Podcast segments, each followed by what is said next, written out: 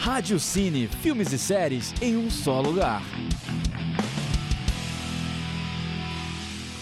Bem-vindos ao terceiro episódio do nosso Rádio Cine, o tempo que você vai ter para conhecer mais sobre o mundo das séries e dos filmes. Meu nome é Ellen Nascimento e hoje quem tá aqui comigo é a Juliana Gomes. Oi, Juliana. Oi, Ellen. Oi, gente. Então, o nosso programa sempre tem um tema diferente e ele foi feito para ajudar você a se livrar daquela dúvida na hora de escolher um novo filme ou uma nova série para assistir. Então, Juliana, qual vai ser o tema de hoje? O tema de hoje é animação versus live action.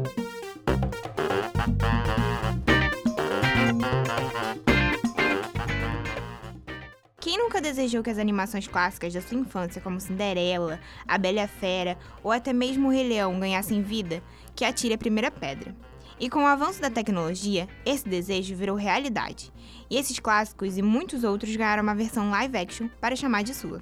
E mesmo com a maioria dos espectadores adorando essa ideia de dar uma cara nova para as animações, ainda existe muita gente que torce o nariz para esse tipo de produção, falando que as animações são muito melhores. Então hoje nós estamos aqui para explicar tudo sobre as duas categorias e trazer exemplos de filmes e séries para você assistir e tirar a prova se existe mesmo essa coisa de animação ser melhor que live action. O que sabemos é que em uma animação antiga cada quadro era desenhado à mão, e essa técnica foi a forma dominante de animação no cinema até o advento da animação digital, que facilitou bastante as criações. Zootopia, por exemplo, de 2016, é muito diferente de Branca de Neve e Sete Anões, que foi lançado em 1938. E live action são adaptações de desenhos e animações feitos com atores e atrizes reais. Os filmes desse tipo têm feito bastante sucesso ao redor do mundo. Basta ver o grande número de remakes de filmes clássicos como Cinderela, A Bela e Fera ou Aladdin. Muitas vezes essas produções chegam com um visual novo e com efeitos especiais e repletos de aventura e ação, e isso pode confundir o público como em A Branca de Neve e o Caçador,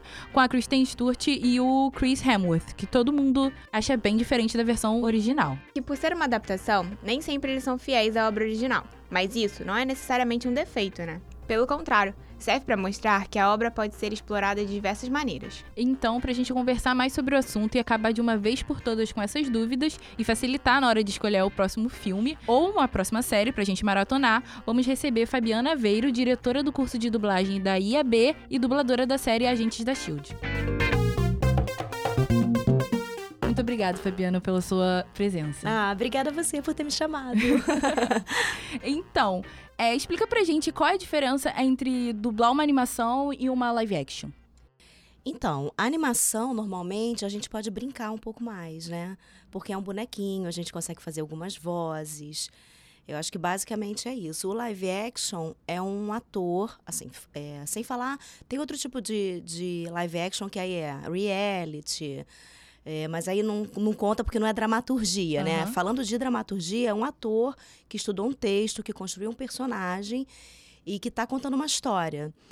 E é uma pessoa, né? Então a gente tem que pensar em todas as reações. Não que no bonequinho não tenha, no bonequinho também tem.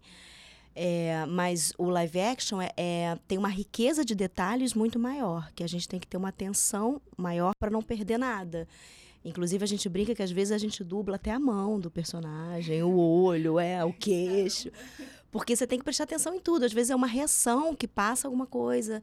E no desenho, isso não é tão, não é tão delicado, sabe? Não é tão sutil. É, você faz a Sky de Agents of S.H.I.E.L.D. Em, na live action e na animação, né? isso. né? Então, tem alguma diferença de dublar o mesmo personagem em live action e em, em animação? Eu não acho muito, não, porque é o mesmo personagem. É diferente assim. Eu faço Animais Fantásticos, eu faço uma personagem que é a Lita Lestrange, por exemplo. E aí é uma pessoa, é live action. Se eu vou para um estúdio, dublo ela, e depois eu saio e vou para um outro estúdio dublar a Emma de Drama Total, Corrida Alucinante, que uhum. é um desenho totalmente diferente, eu vou mudar minha voz, vou mudar muitas coisas, porque são personagens diferentes.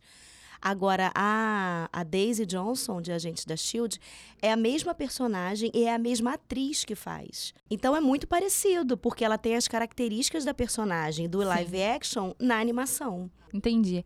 E como a Juliana falou, você dubla a mesma personagem nas duas versões. Isso. Já em filmes, em produções como Cinderela e A Bela e a Fera, a gente não vê isso. A versão de animação é uma dublagem diferente da live action. Por que isso acontece? É comum essa mudança?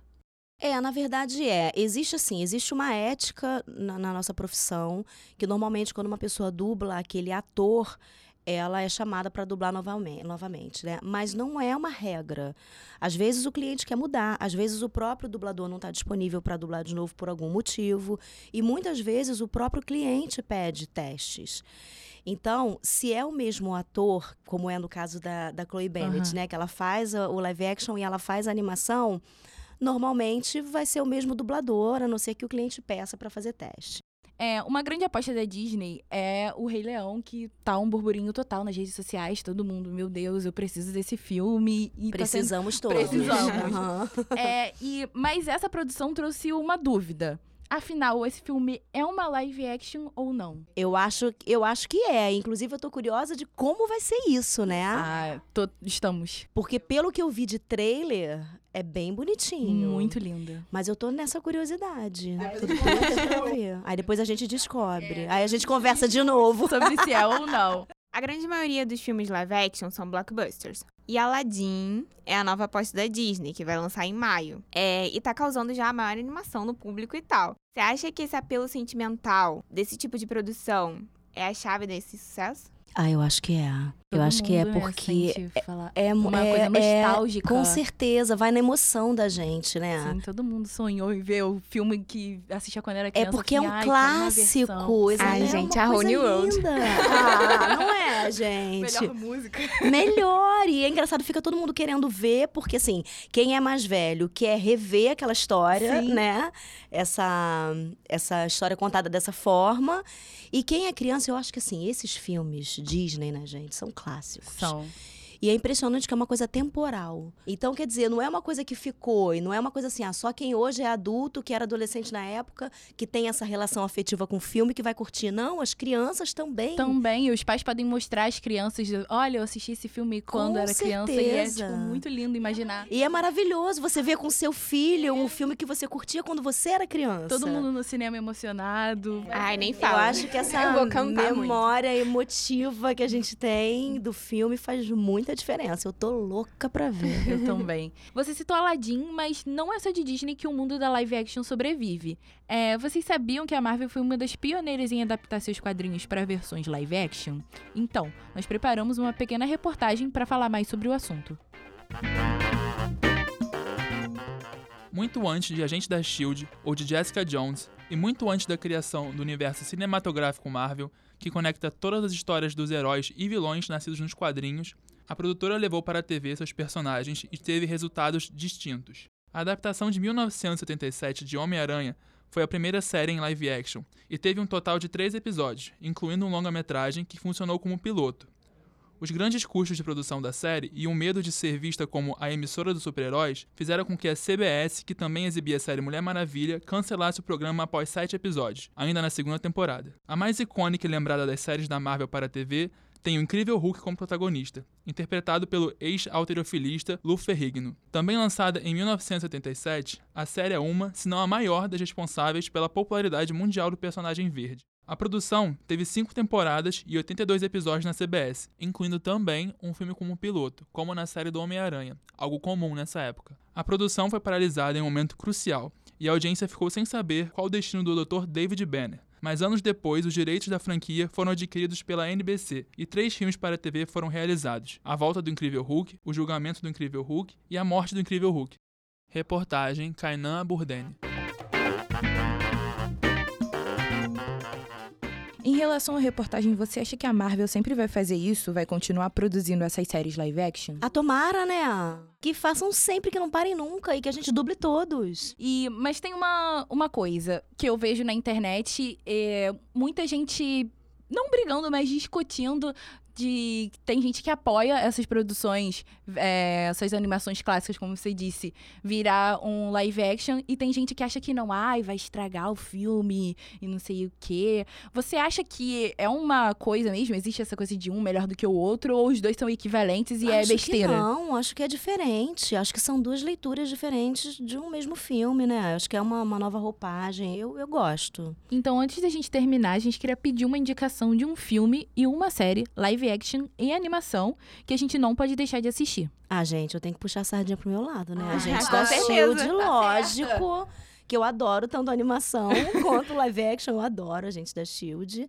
E filme. Filme. Ai, gente, tanto filme bom.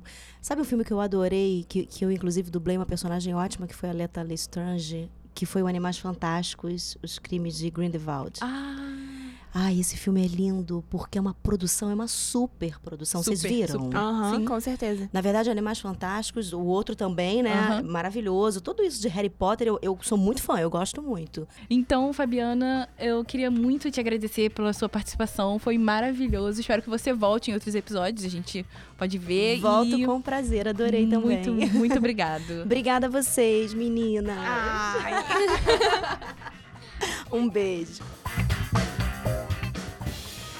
Telona e telinha. Nesse quadro, a gente sempre vai trazer um destaque da semana na telona, que é o cinema, ou na sua telinha, que pode ser a TV, no celular ou no computador. E essa dica quem dá é você, o nosso ouvinte. Então vamos conferir quais são as dicas de hoje. Olá, amantes da sétima arte. Eu sou o Guilherme do curso de cinema e hoje eu vou de telona. Minha recomendação é o filme Vice de Adam McKay. E é uma baita aula de montagem no cinema. Além do elenco ser incrível com Christian Bale, Amy Adams, Steve Carell, fala sobre o vice-presidente George Bush. E, bom, não vou falar muita coisa, né? Melhor vocês assistirem, tá? Bom filme pra vocês. Abraço. E a indicação de hoje é o filme Vice, que já está disponível no Google Play. Essa foi a dica do Guilherme, mas a próxima pode ser a sua. Telona e telinha. Então encerramos aqui mais um Rádio Cine e gostaríamos de agradecer mais uma vez a Fabiana Aveiro pela presença. Então, muito obrigado por ter nos acompanhado e até o próximo programa.